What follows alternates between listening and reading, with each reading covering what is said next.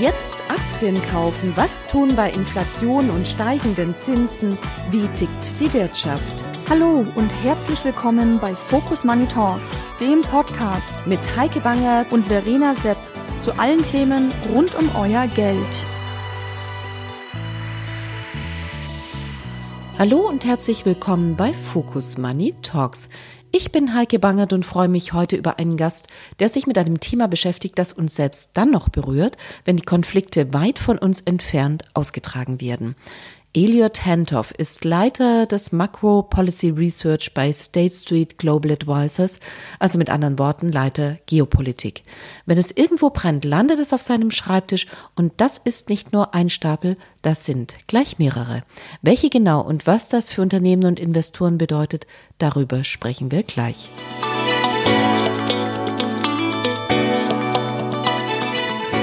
Elliot, vielen herzlichen Dank, dass du heute Zeit hast, mit mir über Geopolitik zu sprechen. Wir haben es jetzt am Wochenende gesehen, gerade mit dem G7-Gipfel. Da wurde ja einiges adressiert, über das wir jetzt auch gleich hier sprechen. Die Frage an dich, gibt es inzwischen mehr oder weniger geopolitische Risiken? Also ich würde mal sagen, vom Bauch her kommen immer mehr reingespült.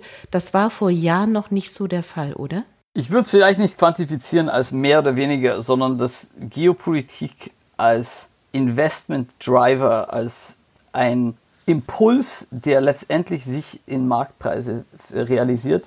Dieser Impuls wird stetig größer. Das heißt, das Thema wird wichtiger und man muss auch sozusagen strukturell und diszipliniert wirklich an, an diese Thematik rangehen. Kurzfristig, mein, meine Aufgabe beruflich ist festzustellen, wo sozusagen sind wir sozusagen im geopolitischen Zyklus und inwiefern spiegeln die Märkte die Risiken akkurat wieder oder wo gibt es sozusagen unter- oder überbepreiste Risikoprämien? Ich finde das ganz spannend und da sprechen wir auch gleich darüber, wie genau du das machst. Aber trotzdem lass mich mal eine Frage zuerst stellen. Was ist denn derzeit das geopolitische Risiko, von dem du sagen würdest, das ist das, was jetzt am meisten auf den Nägeln brennt? Super aktuell ist natürlich die Schuldenobergrenze in den USA, weil das natürlich äh, katastrophale Terrorrisiken mit sich ziehen würde, falls es zu einem Zahlungsausfall käme. Äh, aber ein Dauerbrenner ist natürlich weiterhin einfach die Weltpolitik, wie sich die USA und China positionieren und die restlichen Länder der Weltgemeinschaft mit sich ziehen. Und das hat wirtschaftliche Sanktionen, Wirtschafts, äh, das betrifft den Welthandel, das betrifft Kapitalflüsse und somit auch die Kapitalmärkte. Würdest du denn sagen, wenn wir auf die USA blicken mit der Schuldengrenze, dieses Thema ist ja nicht neu. Es ist ja immer wieder in den entsprechenden Regierungszyklen. Warum ist es dann jetzt so brisant und gibt es eine gewisse Wahrscheinlichkeit, dass es nicht wie sonst auch immer geregelt wird? Es ist brisanter als sonst, weil die politische Konstellation in den USA sich so verschoben hat, dass das Undenkbare denkbar wird. Es heißt nicht, dass das Undenkbare wahrscheinlich ist, es ist weiterhin sehr unwahrscheinlich, aber es ist plötzlich denkbar und damit, solange, sobald es denkbar wird, kommt es sozusagen auf meinen Schreibtisch und wir müssen uns sozusagen damit befassen, wie das aussehen würde. Ich glaube, die zweite Frage war, könnte es zu einem Zahlungsausfall eigentlich kommen? Genau, könnte es zu einem Zahlungsausfall kommen. Also könnte es tatsächlich dann der Fall sein. Ja, ich komme ursprünglich, war auch zeitlang bei S&P als bei der Ratingagentur im Sovereign-Bereich zuständig, also genau für dieses Thema. Ich war Teil des weiteren Teams, als das Downgrade der USA 2011 passierte.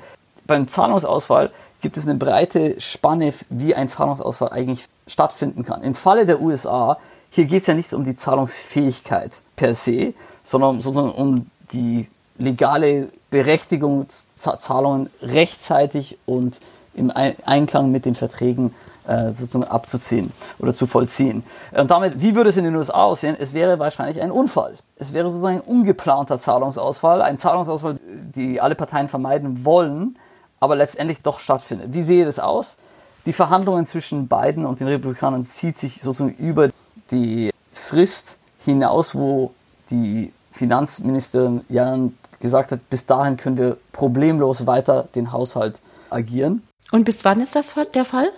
Äh, sie hat den 1. Juni angegeben. Man kann hier ein bisschen spielen, was, was das heißt wirklich, ab wo wird es wirklich akut. Es sieht derzeit aus, als ob es im Juni schon brenzlig werden würde, aber wahrscheinlich bis in den Juli hinein sich hineinziehen könnte. Aber der Zahlungsausfall würde so fast stattfinden. Wir gehen über die Frist hinaus, die die Finanzministerin gesetzt hat.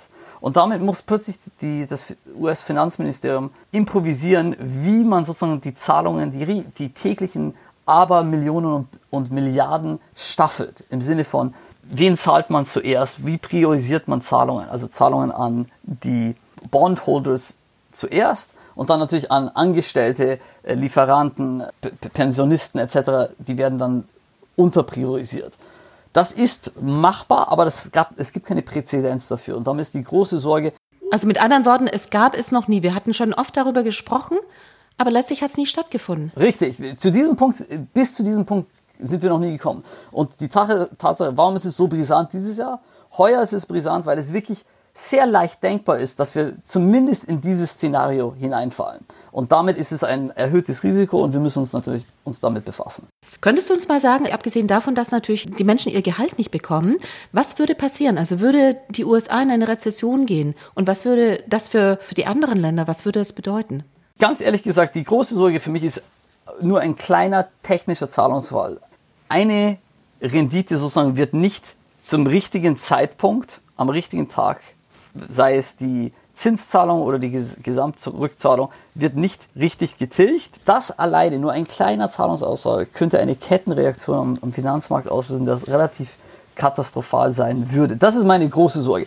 Makroökonomisch, das andere, was, was du gerade angefragt hast, okay, wir gehen über die Frist hinaus, plötzlich äh, äh erhalten äh, staatliche Angestellte, Beamte, äh, Pensionisten, äh, etliche nicht ihr, ihr regelmäßig wöchentliches Gehalt und ziehen sozusagen ihren Konsum zurück.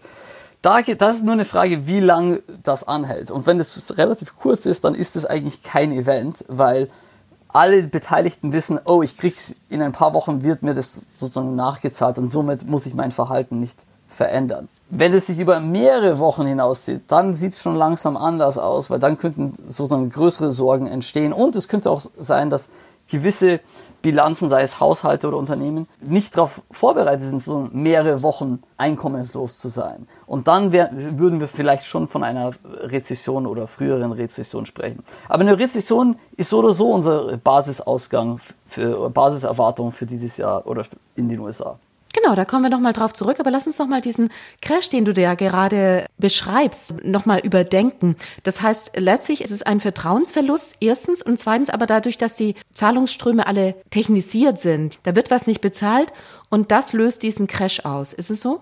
ich will ja nicht zu technisch werden, wie so eine Kettenreaktion stattfindet, aber plötzlich ein Zahlungsausfall in einem Ort, das muss man sich vorstellen, ist ein bisschen wie so ein Domino, ganz komplexer Domino-Design, wo sozusagen Millionen von Dominos verkettet sind und eine Ke ein Domino fällt plötzlich nicht um und dann, oder ein Domino fällt um und löst dann so eine kleine Kettenreaktion aus, wo plötzlich das Geld nicht fehlt und ähm, ob, weil das Geld nicht gekommen ist, ist plötzlich die Rendite sozusagen im Zahlungsausfall ist nicht mehr hoch geratet als AAA oder AA und somit plötzlich, wenn ich sozusagen diese Rendite als Kollateral irgendwo hinterlegt habe, da wo ich sozusagen selber Schulden habe und Kollateral hinterlege, da muss ich plötzlich nachzahlen und irgendwelche anderen Anleihen plötzlich schnell verkaufen, um meine Schulden da zu tilgen. Das heißt, und somit ergibt sich eine etliche Kettenreaktion, die nicht übersichtlich ist und deshalb auch so viel, so viele Risiken mit sich trägt. Okay, also dieses Crash-Szenario, das wir uns jetzt alle so vorstellen können, das sei mal dahingestellt. Die Frage ist aber, gerade die USA ist ja darauf angewiesen, dass sie diesen Vertrauensbonus hat. Der Dollar war bislang immer die Leitwährung für sehr viele Zahlungsströme auf der ganzen Welt. Und gerade wird das so ein bisschen in Frage gestellt. Also zum Beispiel der Renminbi, also aus China, die haben natürlich den Anspruch auch, dass sie Geschäfte, sei es jetzt Rohstoffe, Energie, Öl, was auch immer, Gold, nicht alles auf Dollarbasis abwickeln. Siehst du da einen Zusammenhang, dass für einen gewissen Vertrauensverlust den USA entgegengebracht wird? Also das Vertrauen in die USA fehlt, mit anderen Worten? Oder ist das eine rein wirtschaftliche Komponente, dass Leute sagen, wir möchten gerne uns da vom Dollar abkoppeln? Hier kommen zwei verschiedene Themen zusammen. Das eine ist, geopolitisch ist klar, Dedollarisierung wäre rein geopolitisch erwünscht von den Staaten, die keine guten diplomatischen Beziehungen zu den USA pflegen. Das ist das eine. Und das andere ist der Vertrauensverlust oder die, sozusagen die inhaltliche Stärke des Dollars. Warum ist die, der Dollar die Leitwährung? Äh, die zwei muss man entkoppeln. Diese geopolitische Ambition, den Dollar sozusagen zu unterminieren und eine Alternative zu finden. Der Wille ist da, aber die Fähigkeit ist noch ist sehr begrenzt. Auf der anderen Seite die Stärken des Dollars, eine der Stärken, aber es ist nur eine von vielen, ist natürlich dieser der Vertrauensbonus. Und der wäre natürlich hier stark geschwächt im Falle eines Zahlungsausfalls. Und das, das würde natürlich sozusagen die, die Dominanz des Dollars schon unterminieren. Aber ich muss hier auch hervorheben, es ist nur eine von vielen, vielen Stärken. Es, es würde die Dominanz mindern, aber nicht entgegensteuern. Der Dollar ist, wir müssen, wir verlassen uns auf den Dollar global als Leitwährung aus vielen, vielen anderen Gründen, die strukturell sind und die, auf die ich auf näher und mittelfristig auch keine Änderung sehe. Mhm. Wäre es aber möglich, dass wir ein System bekämen, wo andere Währungen auch ein höheres Gewicht einnehmen, dass es nicht eben tatsächlich nur so vieles in Dollar abgewickelt wird? Das ist ein komplexes Thema. Äh, ich würde es mal hier vereinfachen. Eine Währung hat global, also außerhalb seiner Binnengrenzen, drei Funktionen. Als Handelswährung, wie wickel ich meinen Handel ab, in welcher Währung? Das zweite ist als äh, sozusagen Reservefunktion. Wo tue ich meine nationalen Ersparnisse rein? Und das dritte ist, wie äh, finanziere ich mich als Finanzierungswährung? Wo, in welchem Kapitalmarkt kann ich sozusagen am besten und optimalsten Schulden aufnehmen, um sozusagen mein Wirtschaftswachstum oder mein Unternehmenswachstum zu finanzieren? Also diese drei Funktionen. Die Handelsseite, da ist das Risiko derzeit. Da könnte man wirklich Alternativen finden und wir sehen, China hat gerade einen Meilenstein erreicht, dass die zum ersten Mal in chinesischer Geschichte die Mehrheit des chinesischen Handels jetzt in Renminbi abgewickelt wird. Also, oder mehr in Renminbi abgewickelt wird im Yuan als im Dollar. Das ist ein Riesenmeilenstein und es betrifft, bezieht sich nur auf den chinesischen bilateralen Handel. Und somit, da würde ich weiterhin Fortschritte erwarten, wo, der, wo wir Alternativen finden, wo der Handel in anderen Währungen stattfindet. Aber in den anderen zwei Bereichen, da sehe ich sehr, sehr wenig Indizien dafür, dass wir da uns wirklich vom Dollar wegbewerben. Sowohl als Reservewährung wie als auch als Finanzierungswährung. Und die, die zwei sind auch gekoppelt, weil da, wo, wo ich sozusagen Schulden aufnehmen muss, auch irgendwo ein, ein Schuldner und Schuldenleiher müssen ja sozusagen irgendwo sich entsprechend spiegeln. Und auf den beiden Seiten sehe ich da sehr wenig Fortschritt. Lass uns noch mal zwei Sätze dazu sagen, bevor wir auch auf die anderen Themen kommen. Aber nichtsdestotrotz wichtig ist ja schon, die Chinesen mögen einen Grund dafür haben, dass sie sagen, wir möchten uns von dem Dollar ein bisschen unabhängiger machen. Weil die gucken natürlich möglicherweise auch auf Russland, wo Vermögenswerte eingefroren sind. Das könnte vielleicht zu dem Konflikt führen, über den wir noch sprechen, den Handelskonflikt zwischen den USA und China und vielleicht auch das geopolitische Risiko, das mit Taiwan zusammenhängt.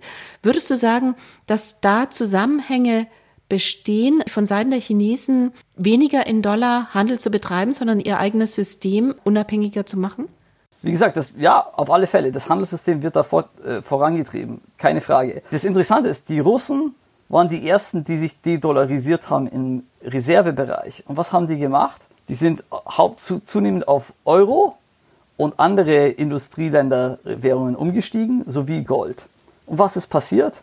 Der Ukraine-Krieg ist ausgebrochen und die Russen haben festgestellt, dass geopolitisch der Dollar nicht der Dollar ist, sondern der Dollar und all die alliierten Staaten. Und somit waren all die Reserven in Euro, norwegischen Krone, Schweizer Franken, japanische Yen, waren, waren sozusagen dem Dollar gleichgestellt und wurden auch eingefroren. Und somit, das war eine wirklich große Erkenntnis, dass hier wirklich die Alternativen, die es zu, zunehmend gab, die geopolitisch eigentlich identisch sind. Und somit gibt es wirklich keinen Anreiz, sich wirklich aus Reserveperspektive oder keine Möglichkeit, aus dem Dollar sozusagen zu entkommen. Das führt uns ja zu dem Thema, dass wir sehen, dass gerade mit dem Ukraine-Krieg die Welt sich in neues Hemisphären gespaltet hat in Bezug auf Russland, was man schon auch gesehen hat, dass sich viele Länder auch um China geschart hatten und ähm, es zu einer neuen Zweiteilung gekommen ist. Siehst du das oder ist das nur immer so plakativ dargestellt? Hängt das zusammen mit dem Handelskrieg, den die USA mit China ohnehin schon angefacht hatten? Ich glaube, man muss, man muss kein Experte sein, um zu sehen, dass die Welt sich fragmentiert. Diese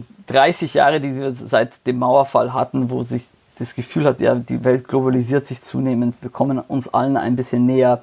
Wir bewegen uns natürlich hier doch in eine andere Richtung derzeit. Ich würde es aber nicht so vereinfachen, dass es sich wirklich wieder in zwei Blöcke trifft oder in, einfach in drei oder vier Blöcke multipolar, sondern es ist eine viel komplexere Welt, wo es sozusagen etliche Grauzonen und Gebiete gibt, auf denen sich Staaten miteinander kooperieren oder weiteren Wettbewerb betreiben und weiterhin ökonomisch verflechtet sind oder weniger verflechtet. Aber diese Komplexität ist genau das, was die Märkte auch so interessant macht, weil das ist normalerweise nicht die Aufgabe von Kapitalmärkten, sich das, so eine Analyse zu betreiben und zu identifizieren, wo sind da Risiken und Opportunitäten aufgrund dieser politischen Richtungswandel zu finden. Lass uns trotzdem nochmal auf die G7 kommen. Da wird das vielleicht plakativ. Ist denn G7 noch das Gremium, das tatsächlich über die Weltbefindlichkeiten befinden oder sich treffen und besprechen und entscheiden kann? Oder müsste es nicht tatsächlich zu einer neuen Konstellation führen? Die G7 ist weiter noch sehr, sehr wichtig. Und ich würde fast meinen, sie ist wichtiger heute als vor 10 oder 15 Jahren. Und das ist ein bisschen kontraintuitiv, weil die G7 nicht an Wirtschaftskraft gewonnen hat oder äh, am Handelseinfluss. Aber die Geopolitik hat sich so verschoben, dass die G7 wirklich der Angelpunkt ist sozusagen der Industrieländer und der erweiterten Allianz von den Industrieländern, wie man auf der Weltbühne agiert und welche Ziele man anstrebt. Als die G7 geschaffen wurde, war sie ungefähr knapp 70 Prozent der, der Weltwirtschaftskraft. Das repräsentiert, heute ist es ja viel weniger als die Hälfte. Insofern wirtschaftlich weniger repräsentativ. Und deshalb ist man in den letzten 15 Jahren auf die G20 umgestiegen sozusagen als Forum dafür, wo die, die, die Mehrheit der wirtschaftlichen Akteure vertreten ist. Aber wir, wissen natürlich, dass geopolitisch es keinen Sinn hat, die G20 zu da kommt, da kommt man ja zu keinen Entschlüssen oder zu keiner Aktion. Und somit die G7 ist interessant, weil da Beschlüsse getroffen werden können, an die sich alle Staaten auch halten werden und somit wirklich richtungsweisend sind. Ist so eine kleinere Gruppe, kleinere Bereich der Weltwirtschaft, aber viel mehr aktiv und steuerfähig wie die anderen Gruppierungen. Würdest du sagen, dass es Länder wie Indien, Brasilien oder ich sag mal Indonesien auch so sehen, die da ausgeschlossen sind? Ich meine, die dürfen ja jetzt teilweise als Besucher teilnehmen sind aber nicht im Entscheidungsgremium dabei. Also, wie lange geben die sich mit dem noch zufrieden, dass andere entscheiden über ihr Wohl und Wehe oder das, was sie tun? Ja, da hat sich was geändert. Vor 30 Jahren hat die G7 tatsächlich Entscheidungen getroffen, die direkt diese Länder auch, an die sich diese Länder auch irgendwie halten mussten. Heute ist es anders. Heute die Entscheidungen, die betreffen vor allem die Mitgliedstaaten selber. Manche Schwellenländer sind groß und wichtig genug, dass sie den Genuss haben, sozusagen als Partner als äh, ebenbürtige Kollaborateure zu diesen Gipfeln mit äh, eingeladen zu werden und sich so mit den G7 direkt treffen können und so indirekt ihren Einfluss auch schaffen können. Das, das ist relativ neu und äh, das, das betrifft vor allem nur die selektiv große Länder. Ich glaube, diesmal sind Brasilien, Indien und Südkorea zum G7-Gipfel eingeladen worden. Lass uns über die Globalisierung reden. Globalisierung, du sagtest das schon, das war jahrzehntelang, rückte die Welt immer näher und es wurde globaler. Mit dem Ukraine-Krieg oder dem Angriffskrieg Russlands in der Ukraine wurden, aber auch vorher schon durch die Corona-Pandemie, wurden Lieferketten neu aufgestellt. Es wurde Produktion wieder in die Nähe gerückt. Haben wir dann sowas wie eine Deglobalisierung? Findet die statt? Und was bedeutet das für Unternehmen? Was bedeutet das für Investoren? Ja, wir haben eine Deglobalisierung im Sinne von, wir haben keine Globalisierung mehr. es ist der Prozess, an den wir, an den du und ich, den wir uns gewöhnt haben über die letzten Jahrzehnte, der ist natürlich Geschichte. Wir müssen aber vorsichtig sein. Die neue Form der, also Deglobalisierung heißt nicht unbedingt, dass wir einen Rückzug zu innerhalb der nationalen Ökonomien haben, sondern einen Rückzug oder eine Verschiebung zu geopolitisch gesteuerten Wirtschaftsbeziehungen. Und somit wenn wir uns die banalen Messungen von Globalisierung treffen, also alles, was grenzübergängig ist, sei das Kapitalfluss, Handel, Migration, Daten, Kapital natürlich, das alles, da sehen wir sozusagen eine, eine Stabilisierung, ein Plateau und nicht unbedingt eine Deglobalisierung, einen Rück, Rückschritt. Aber es hat natürlich damit zu tun, dass ein Handel, der vielleicht vorher deutsch-chinesisch war und dann jetzt plötzlich äh, deutsch-türkisch oder deutsch-polnisch wird, natürlich nicht die, die gleiche Qualität besitzt im Sinne von globaler Dimension. Und darum geht es hier, wenn wir um Deglobalisierung reden. Es, Heike, du hattest noch eine zweite Frage damit bezogen. Die Frage war, was bedeutet das für Unternehmen, was bedeutet das für Investoren?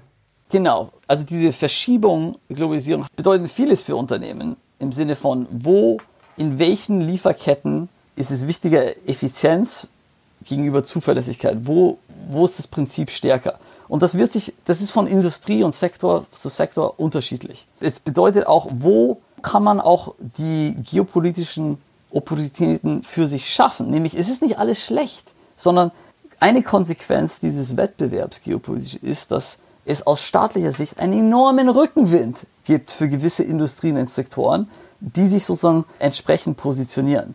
Das sei es in Europa, in Ostasien, in China, in den USA. Äh, Beispiele gibt es allerlei. Es gibt gewisse Investitionen in Infrastruktur, in den Hochtechnologiebereich, in die, Rüst in die Rüstungsindustrie. Und da gibt es natürlich etliche Opportunitäten, die jetzt plötzlich geschaffen werden, wo der Staat hier wirklich einen Marktplatz schafft und es sozusagen ein Rückenwind, der für zumindest ein Jahrzehnt, vielleicht Jahrzehnte bestehen wird. Lass uns das mal aufdröseln anhand dessen, was du sagst. Also zum einen gibt es zum Beispiel den Inflation Reduction Act äh, der USA, das sehr viel Investoren, sehr viel Kapital anzieht, eben auch aus dem Ausland mit Bedingungen verknüpft ist. Und auf der anderen Seite vielleicht noch als Beispiel die USA, wie gesagt, im Handelskrieg oder im Handelskonflikt mit China. Die Europäer in der Mitte können sich dann entscheiden, sie müssen ja auf ihre eigene Wirtschaft gucken, werden aber von den USA immer gebeten, irgendwie auf ihre Seite zu ziehen und stecken da so ein bisschen im Dilemma. Wie lässt sich denn ein solches Dilemma auflösen? Und es ist natürlich für Unternehmen opportun, in die USA zu gehen, aber der Bundeswirtschaftsminister hierzulande ähm, dürfte das vielleicht mit einem gewissen Argwohn betrachten. Ja, ich stimme dir einerseits zu und einerseits würde ich ein bisschen dagegen stimmen. Ich bitte darum. Ein Dilemma ist es enorm für Europa. Äh, aber Europa steckt nicht in der Mitte. Europa ist im Westen verankert und solange die USA als weltoffene Wirtschaft und Demokratie weiterhin agieren, ist Europa ein bisschen an den USA ge gekoppelt, ob man es will oder nicht. Es ist einfach schlichtweg eine Realität. Ich meine, Ukraine-Konflikt nochmal. Wer hat die größte militärische Macht und stärkt die ukrainische Armee mehr als alle anderen Verbündeten. Es sind wieder die Amerikaner, die sozusagen zur Rettung gekommen sind. Ja, Europa tut, tut enorm viel, aber es ist, es ist, ist einfach nicht vergleichbar, was Europa machen könnte ohne den amerikanischen Verbündeten. Bedeutet das, Europa tut gut daran, irgendwie den USA in der Hinsicht zu folgen, zum Beispiel was China anbetrifft? Es wird ja hierzulande gibt es ja viele Stimmen, die dann sagen, wir haben gerade in Deutschland so eine große Exportwirtschaft. Wir müssen selber ein starkes Konzept im Bereich China vorlegen. Da, und da, da, ist es, da hast du eben recht mit Dilemma. Das Problem ist, Exportabhängigkeit von China ist relativ groß. Da sind auch viele der Möglichkeiten und Opportunitäten. Und somit das Dilemma ist, wie managt Europa diesen Konflikt. Und hier muss ich ganz ehrlich sagen, es, es gibt keine schöne Lösung, es gibt kein Konzept. Ich, ich kann für Mexiko ein schönes Konzept präsentieren. Das ist Mexiko im 21. Jahrhundert. Und Mexiko kann sich da ganz klar positionieren. In Europa ist es gemischt, weil man da verflochten ist.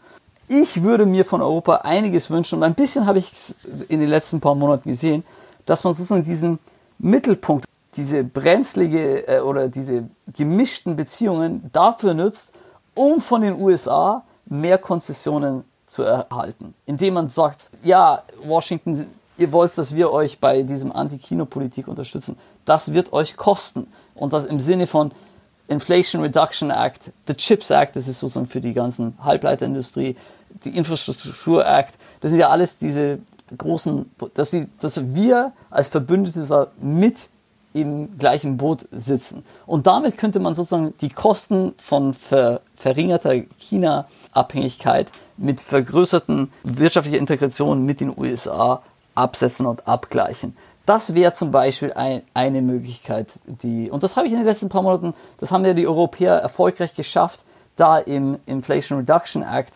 dass sozusagen gewisse Kriterien, die Europa sozusagen als in Binnenmarkt gesehen wird, gesehen werden. Und ist das genug, um tatsächlich dann in einem entsprechenden Maß zu partizipieren? Gut, für Europa bleibt es weiterhin schwierig, aber das Wichtige ist, dass die, ich meine, was, was macht denn Deutschlands Exportkraft aus? Und das, was ausgemacht hat, ist, dass Deutschland in gewissen Bereichen, vor allem hochwertigen äh, Ende der Wertkette, wettbewerbsfähige Produkte auf den Weltmarkt bringen konnte. Diese Wettbewerbsfähigkeit kann man nur dann gewährleisten, wenn man weiterhin am obersten Ende der Wertkette beteiligt ist. Und wo tut sich da am meisten? Es tut sich da vor allem im Hochtechnologiebereich, im hochindustriellen Bereich, vor allem in Sachen Halbleiter und anderen. Da bewegt sich mehr in den USA als woanders. Und man kann leider nicht mit den China Chinesen kollabieren in diesen Bereichen. Das ist schlichtweg nicht möglich, ist auch von den Chinesen nicht erwünscht. Und somit bleibt den Europäern nichts anderes, als zu sagen, gut, wo, wo können wir da noch am obersten Ende der Wertkette mitmachen? Das ist einerseits bei guter Industriepolitik im europäischen Rahmen und andererseits bei gut gemanagten Handels- und Partnerschaftsbeziehungen mit den USA. Das ist die harte Realität. Das, ich weiß, viele Hörer möchten das vielleicht nicht hören, aber das ist schlichtweg die Realität frage exakt dich, weil du dich mit solchen Themen tagtäglich befasst und sie eben runterbrichst auf das, was Investoren wollen. Lass uns noch mal ganz kurz zuvor aber nach China gucken. Wir haben den Angriffskrieg in der Ukraine und es gibt unverhohlen, also so zumindest im Hintergrund inzwischen Drohungen von Seiten Chinas, sich Taiwan einzuverleiben. Was glaubst du? Erstens wird das passieren. Zweitens, wie werden die USA und wie wird Europa reagieren darauf? Das Wichtige für Investoren ist zu verstehen, dass es, es ist hier nicht binär. Es geht hier nicht darum, kein Krieg oder Krieg, sondern es gibt eine etliche äh, sozusagen Eskalationsleiter zwischen dem Status quo von heute und einem vollen militärischen Konflikt. Und somit ist wichtig, da zu verfolgen, wo befinden wir uns auf dieser Eskalationsleiter und wie schnell kann es sozusagen nach oben gehen. Ich bin kurzfristig relativ optimistisch. Ich sehe keinen Eskalationsgrund in den kommenden sechs Monate oder bis zum Jahresende zumindest. Ich glaube, 2023 bleibt weiterhin ein ruhiges Jahr. Ich mache mir mehr Sorgen um 2024, weil wir da immer wieder, was wir nennen, Triggers, Triggermöglichkeiten haben. Es gibt die taiwanesische Präsidentschaftswahl im Januar 24. Es gibt natürlich die US-Präsidentschaftswahl im November. Dazwischen wird es meiner Meinung nach oder unseren Erwartungen wird es schon Ende dieses Jahres zu einem echten Friedensprozess in der Ukraine, im Ukraine-Konflikt kommen, wo die Chinesen eine zentrale Rolle spielen. Und wir haben ja schon da, letztes Jahr gesehen, es gibt sozusagen Spillover-Effekte von dem Ukraine-Konflikt auf die chinesischen Beziehungen zu Europa, chinesische Beziehungen Rest der Welt. Und das beeinflusst natürlich auch äh, chinesische Ent Ent Entscheidungen und Politik, wie man sozusagen auch gegenüber Taiwan handelt. Und somit, ich mache mir mehr Sorgen um das kommende Jahr als dieses Jahr. Mittelfristig ist es keine Frage, dass die Chinesen über das kommende Jahrzehnt äh, hier mit Taiwan eine Integration äh, vollziehen wollen. Aber wollen heißt nicht, dass man es unbedingt machen kann. Und in den kommenden Jahrzehnten gibt es auch etliche Bemühungen seitens der Amerikaner und anderen, da den Chinesen den Anreiz sozusagen wegzunehmen, da wirklich zumindest mit militärischer Hand diese Integration zu vollziehen. Mhm. Und die Reaktion darauf des Westens lässt sich nicht absehen? Hier muss man von einzelnen, da müssen wir einzelne Szenarien in, in näheren Detail besprechen. Ich, ich glaube, wie gesagt, auf der Eskalationsleiter, wenn man hier von, von Status quo heute auf einen vollen Konflikt umschwenken würde und sagen, sagen wir mal eine volle Invas militärische Invasion, dann wäre wirklich das, das Spielbuch, wie wir es im Ukraine-Konflikt gesehen haben, wahrscheinlich präsent. Westliche Sanktionen und etliche Gegenmaßnahmen. Aber wie gesagt, ich glaube, das ist das unwahrscheinlichste Szenario, eine volle Militärinvasion. Ich befürchte vielmehr irgendwas, was man irgendwo im Mittelfeld trifft mit einer Eskalation, die sozusagen nicht kritisch genug ist, dass die Europäer sagen, ja, da müssen wir eingreifen und, und reagieren, aber dennoch für Kapitalmärkte und für Investoren schon brenzlig genug ist, dass da sich einiges am, am, am Markt verschiebt. Das klingt am Ende bei dir so, als wäre das dann am Ende vollzogen nach vielen Jahren. Ich glaube, das ist, es ist keine Frage, dass das chinesische Ziel ist. Sie sind relativ klar, da muss man kein Kriminologe sein, da wird ganz offen zum Ausdruck gebracht, das ist das Ziel. Chinesische Wiedervereinigung ist das ganz offen explizite Ziel. Ich hege weiterhin Zweifel, ob das erfolgreich sein kann. Meine größte Sorge ist, dass in den kommenden fünf, sieben Jahren, wir, wir, wir haben jetzt sozusagen das größte Risiko, wahrscheinlich in meiner, äh, seit dem Kalten Krieg, dass wir hier als Weltzivilisation erfahren. Im Sinne von, es, wir haben ein Risiko, dass sich die zwei Supermächte wirklich militärisch irgendwie ins Gehege kommen. Dieses Risiko ist aber nur für die nächsten fünf, sechs, sieben Jahre präsent. Wenn bis 2030 oder das Ende des Jahrzehnts die Chinesen es nicht geschafft haben, ganz klar hier die Überhand zu gewinnen, dann wird es in den kommenden Jahrzehnten auch nicht passieren. Und ich gehe davon sozusagen aus, dass die 2030er eher pazif pazifischer aussehen äh, als die 2020er. Also so eine Art Pragmatismus, dass man sagt, man probiert es, wenn es geht, dann ist gut und ansonsten macht man was anderes? Nein, also im kommenden Jahrzehnt wird es sich zeigen. Schaffen es die Chinesen hier technologisch dominant zu werden? Ja oder nein? Schaffen die sich mit ihren eigenen Wirtschaftskraft weiterhin die Dynamik zu erhalten oder wird die Wirtschaft sozusagen ein bisschen erschlaffen? Wie geht man mit dem Schuldenberg, mit der Demografie, dem demografischen Wandel in China um? Und das alles wird sich in den kommenden halben, dreiviertel Jahrzehnt zeigen, ob sozusagen, und daran wird sich auch sozusagen das Selbstbewusstsein der chinesischen Führung in Peking steuern im Sinne von, haben wir tatsächlich die Kraft und die, die Ressourcen, hier die Weltordnung so über, über den Haufen zu schmeißen, was uns erlauben würde, sozusagen in Taiwan äh, den Einmarsch zu vollziehen. Ich, ich würde meinen, heute sind wir noch nicht an diesem Punkt gelangt. In den kommenden fünf Jahren könnten wir an diesen Punkt kommen. Lass uns über den Krieg sprechen, der uns ganz nahe ist und wir wollen nicht über Geopolitik sprechen, ohne das erwähnt zu haben. Du sagtest, der Ukraine-Krieg, der russische Angriffskrieg in der Ukraine, es könnte sowas wie eine Lösung geben. Wie könnte die aussehen? Und warum bist du so zuversichtlich, dass es relativ nah ist? Ja, also zum Ukraine, ich muss, muss ja noch vorweg sagen, ich, ich tue mir manchmal persönlich schwer, weil humanitär gesehen ist es absolut entsetzlich, was in im Ukraine-Krieg stattgefunden hat in den vergangenen 15 Monaten. Äh, aber mein Job ist wirklich extrem nüchtern zu analysieren, wie die Spillover-Effekte auf die Märkte letztendlich sich auswirken. Und letztes Jahr, vor einem Jahr hätten wir das Gespräch geführt, hätte ich dir gesagt, du, es ist ganz klar, äh, die Russen haben, äh, sind militärisch gescheitert, Konsequenz, das russische Gas wird dann im Sommer, der Hahn wird dann zugedreht. Und es ist genauso auch, ist es auch gekommen. Die, dann war die große Sorge, okay, gibt es, wie schlimm wird die Rezession in Europa? Das hängt ein bisschen vom Wetter ab, äh, aber letztendlich, das war natürlich alles relativ negative Konsequenzen. Sobald der Gasschock vollzogen war und dann so, so jetzt sogar mit dem relativ warmen Winter, dann waren die Makrokonsequenzen letztlich vollendet. Weil was kommt danach? Danach kommt jetzt nur wieder das übliche Terrorrisiko. Kommt es zu einer Nukleareskalation? Wird da NATO irgendwie in den Krieg reingezogen? Aber das sind alles Tailrisiken. Das ist sozusagen das übliche geopolitische. Diese, äh, wir hatten letztes Jahr wirklich klassische Makrotreiber. Globale Inflation wurde angefeuert von dem als Konsequenz des Krieges. Äh, die europäische Wirtschaft wurde äh, sozusagen die Stagflation, Stagflation in Europa war, war eine Makrokonsequenz.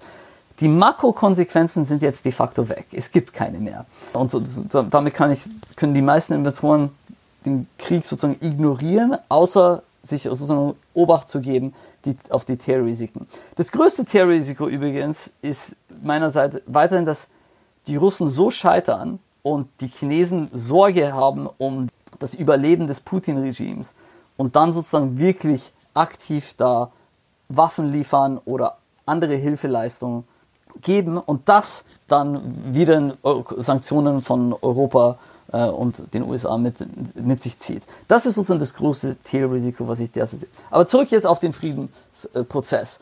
Warum bin ich recht zuversichtlich? Äh, ich bin relativ zuversichtlich, weil ich habe auf zwei Sachen gewartet dieses Jahr. Einer, die, einerseits die russische Offensive und dann die ukrainische Gegenoffensive. Die russische Offensive hat jetzt stattgefunden. Wir wissen, wie sie aussah. Und sie sah erbärmlich aus, mit enormen menschlichen Konsequenzen, vor allem auf russischer Seite, aber nicht nur. Aber sie haben es letztendlich nicht geschafft, den Donbass zu erobern. Sie, ein, ein, zwei Quadratkilometer hat sich da die Front verschoben und das war's. Und somit bleibt nur noch die ukrainische Gegenoffensive. Und was ich weiß, ist, es gibt Grenzen dieser Gegenoffensive hinsichtlich Streitkräfte, Ausrüstung und Zeit. Und somit lange kann sie nicht werden. Das, das geht jetzt vielleicht zum Sommerende, vielleicht in den Herbst noch hinein, aber dann ist irgendwann mal auch Sch Schluss im Sinne von, wo sich einer der Parteien ganz radikal noch die Front verschieben kann. Und sobald sich die Fronten verhärten, ist sozusagen, sind die Rahmenbedingungen geschaffen, um einen Friedensprozess herbeizubringen. Und Frieden, ich sage hier Friedensprozess wirklich in Anführungsstrichen, weil eine Lösung wird es ja nicht geben, aber es wird ja eine, zu einer Befriedigung oder zu einer Deeskalation des Konfliktes kommen. Und da bin ich äh, relativ zuversichtlich. Und die Chinesen spielen eine kritische Rolle in diesem Zusammenhang. Einblick auf die Investoren. Auch du bist ja bei einer Bank, du analysierst, du sagtest schon, auch wenn es manchmal ganz weh tut, ganz nüchtern die Wahrscheinlichkeiten dessen, was kommen könnte und gibst Empfehlungen natürlich für Unternehmen, für Investoren, sich entsprechend zu positionieren. Wir hatten auch dieses schon zwischen möglichst großer Gewinn, aber möglichst viel Sicherheit. Also so ist man immer im Spannungsfeld. Was würdest du sagen, wie müssen Investoren diese Kriterien, diese geopolitischen Kriterien und Risiken einordnen und berücksichtigen bei ihrer Anlage? Ja, es ist, es ist so wie inzwischen, wie wir die makroökonomische An Analyse mit in den Investmentprozess mit einbringen, äh, somit auch die geopolitische. Und das, das klingt vielleicht schwieriger, als es, als es wirklich ist. Hier muss man einfach wissen, wie kann ich auf der anderen Seite Risikoprämien am Markt messen und vergleichen mit meiner eigenen oder mit der Expertenanalyse des realen Risikos. Und gibt es, sind die, sind die unterschiedlich? Und das ist manchmal Kunst und manchmal ist es eher wissenschaftlich. Wissenschaftlich sage ich im Sinne von, manchmal hat man geopolitische Herausforderungen, die wirklich direkt messbar sind. In zum Beispiel, beim Brexit war ganz klar, bei einem Soft Brexit würde der Währungskurs um, sage ich mal, einen gewissen Prozentsatz absacken. Beim harten Brexit um einen viel höheren Prozentsatz. Und dann kann man auf den Währungsmarkt schauen, wie sieht es dann im Devisenmarkt bei den Optionen aus? Wie wird es gewertet? Wie wahrscheinlich ist sozusagen der Währungskurs, dem einem Hard Brexit entspricht? Und sagen wir mal, ich finde jetzt einfach mal eine Zahl zum Beispiel. 50-prozentige Wahrscheinlichkeit, dass es zum Hard Brexit kommt und äh, der, der Pfund sozusagen zu 1,20 gegenüber dem Dollar fällt. Und dann gegenüber der Fundamentalanalyse, ach, wir, wir denken, der Hard Brexit ist eigentlich eher eine 80-prozentige Wahrscheinlichkeit. Und wenn da sozusagen eine Differenz ist, dann kann man sehr schön damit spielen und entsprechend positionieren. Ein anderes Beispiel im Sinne von Russland. Russland war eigentlich sehr attraktiv, sowohl als Aktien- und als Renditeninvestor für viele, viele Jahre.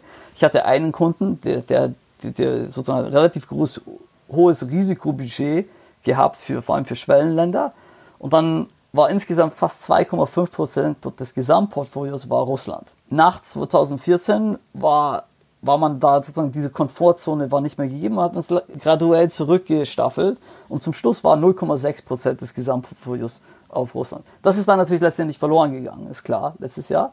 Aber das war natürlich eine Dimension, wo der Kunde für das Risiko entsprechend entlohnt wurde, für, für diesen Dimension seines Portfolios. Und so muss man drüber nachdenken. Es heißt nicht unbedingt, Sachen alles zu vermeiden. Äh, das ist unsinnig. Wir leben weiter in einer äh, globalen Welt.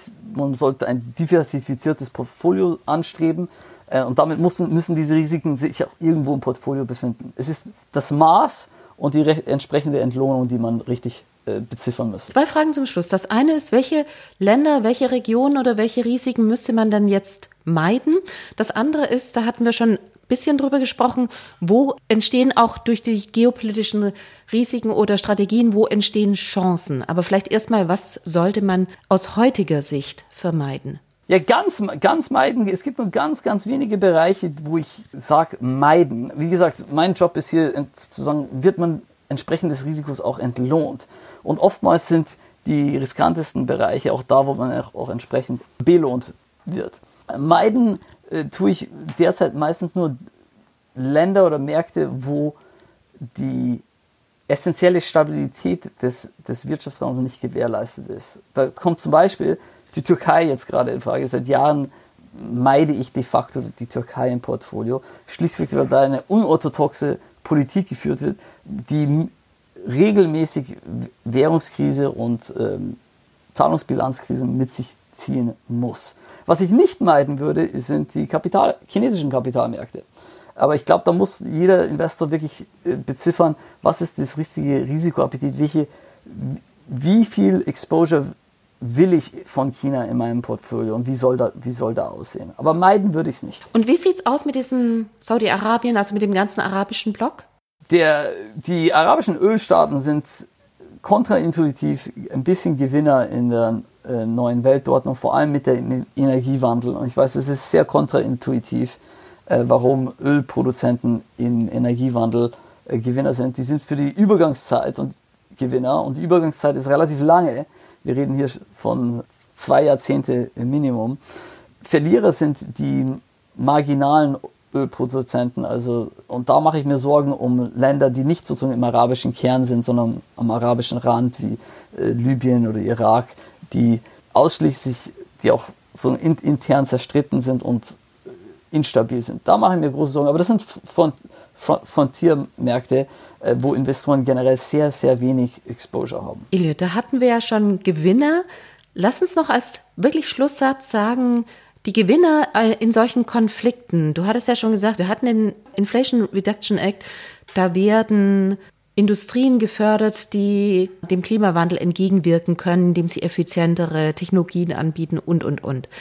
Wo können Anleger investieren, indem sie diese geopolitischen Risiken für sich umdrehen und Chancen erkennen? Ja, in mehreren Bereichen. Das eine ist, man kann sich sozusagen Industrie oder sektorspezifisch in den Industrieländern investieren. Das, das, das gibt endliche Unternehmen sozusagen im deutschen Markt, in den amerikanischen und im weiteren europäischen Markt, die sozusagen da gut positioniert sind für diese Strukturwandel in der Rüstungsindustrie, im Infrastrukturbereich, im Energiewandel, in den Hochtechnologien. Und es gibt auch weiter gewisse Länder, im Schwellenländerbereich, die sozusagen Gewinner, die eigentlich Gewinner sein müssten in so einem Wandel. Und das sind zum Beispiel vor allem Länder in Südostasien, die oder auch Indien, wo die relativ gut positioniert sind und somit nicht direkt den Preis für die Reibereien zwischen USA und China zahlen müssen, sondern im Gegensatz fast äh, gewiss aus beiden Seiten profitieren können. Elliot, vielen herzlichen Dank für deine Zeit heute zu sprechen über geopolitische Risiken und natürlich aber auch darüber, was es bedeutet für Investoren, für Unternehmen, für uns alle. Wir könnten dieses Thema endlos ausbreiten. Es gibt noch so vieles, was wir jetzt nicht angesprochen hatten. Das machen wir dann, ich denke mal, beim nächsten Mal, oder? Ja, gerne, gerne. Vielen, vielen Dank für das Gespräch.